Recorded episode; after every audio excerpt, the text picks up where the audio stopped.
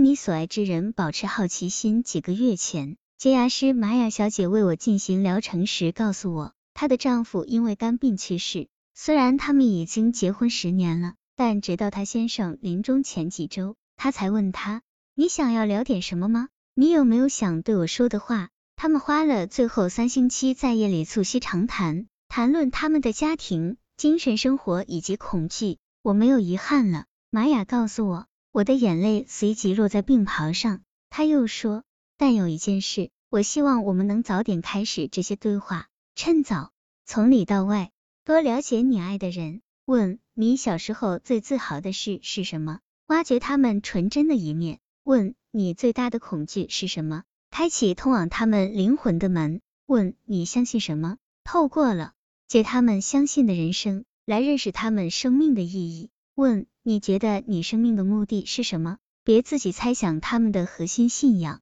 用问的问。你希望你擅长什么事情？开启通往他们梦想的窗。爱就要表达出来，想到就立刻联络他。我们心里每天都会想到所爱的人，不是吗？买面包时我们会想到某个朋友，看恐怖片预告时又想到另一个他。而且有时候想念谁就是没有原因，传封简讯给朋友。或是简单打一通电话，让他们知道你正想到他。我们能得到的最佳赞美之一，就是被朋友想念，所以也把被人想念的感觉传递给你爱的人。观察机场的入境门，只要几分钟就好。暂时把登机、挂行李、查阅登机门等事搁在一边，观察身边生命的情绪流动。经过数日、数月甚至数年的分离后重逢，人们相互拥抱。美好的旅程最终都引导你产生回家的感觉，与到真爱的人身边，在特别的日子里交换情书。我的歌手兼作曲家朋友告诉我，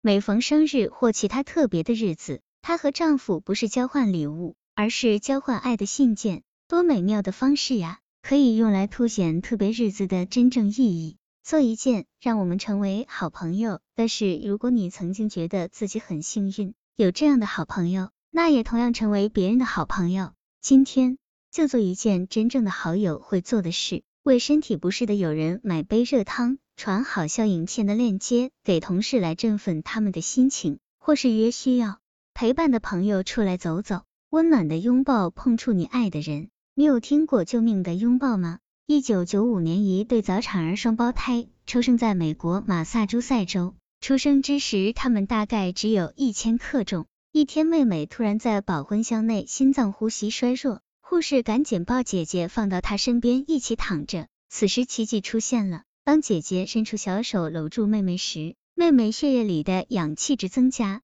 呼吸渐渐稳定。一直到今天，这对双胞胎都还健康的活着。人类的肢体接触并不只限于情侣之间，当身边的人看起来迷失方向或是孤单时，也给他们救命的碰触，揉揉他们的手。脚、肩膀、头皮，想要与你的伴侣发展忠诚而健康的关系吗？拥抱他们。二零一二年，一项德国研究发现，接受催产素，又被称为爱的荷尔蒙，可以让人产生爱的连接。注射的男性较会避免站在刚认识的女生身边，而能够刺激催产素释放的最佳方式，就是一个长时间而真心的拥抱，与自己相处的精彩。让自己自在而舒适。自问我这样穿自在吗？我们很容易被流行的风格影响，但是时尚潮流如果不能衬托我们最好的一面，对我们就没有意义。所以下次边打扮边想象穿着这件衣服到达会场的情景，你会感到自在吗？你穿着这件衣服会整天容光焕发吗？只有当你觉得某种打扮呈现出最佳的自己时，才会显露真正的美丽自信。撤掉一面镜子，我没有意识到我有多常照走廊的镜子，直到我将镜子换成画的那一天。自此我了解，如果你看不到自己，也就不会在乎你的外表了。撤掉一面镜子，用心看待自己，在私人空间里少掉一丝关于外表的念头，是不是自由多了呢？丢掉烂袜子，你一定也有双这种的，脚趾头处破一个洞，脚踝处磨得破破烂烂，或是一些毫无弹性。看起来垂头丧气的袜子，你每次伸手拿到那些破袜子，又要放回去，然后希望下一双摸到的是完好无缺的袜子，何不干脆丢掉破袜子呢？毕竟你常常要拿袜子的，不是吗？让衣柜抽屉里每双袜子都逗你与脚趾头开开心心。嗯，那也丢掉烂内衣吧。生活向前冲，影集里有句台词讲得好，在某个人发誓要穿着好内衣参加活动时，另一个人说，你都已经是大人了，你的所有内衣应该都要是好内衣，配合心情穿上亮色衣服。加州大学研究发现，颜色可以影响情绪，而且饱和度和亮度越高的颜色。对情绪的刺激越大，所以随着心情需要，选择令你振奋的颜色。亮绿色象征生机与成长，正红色为你带来力量与信心，黄色让你感到快乐与温暖，天蓝色有助培养平和心境。独自外出用餐没错，出去吃饭没错，独自一人不依靠朋友、小孩、伴侣陪你用餐，自己去餐厅吃顿对一个人的座位的餐点。在咖啡厅、机场休息室，或你一直很想去的时髦餐厅，自己带本书阅读，或静静坐着观察人群，礼貌拒绝别人对你的评价。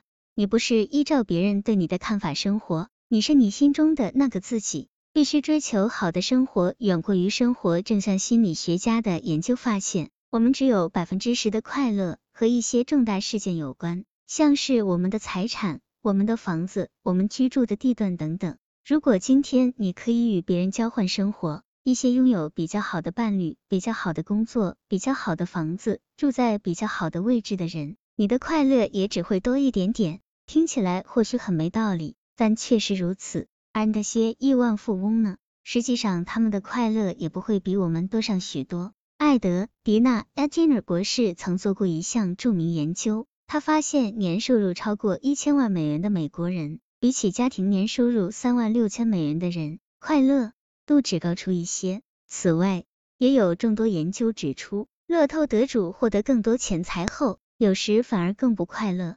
另外，也有研究说明，物质消费带来的快乐，比起不朽的生命经验更为薄弱。我们拥有什么并不是最重要的，更重要的是我们感觉自己拥有什么。发生在我们身上的事并不是最重要的。更重要的是，我们如何体验自己的遭遇；摆在我们眼前的事物也不是最重要的，更重要的是我们如何看待。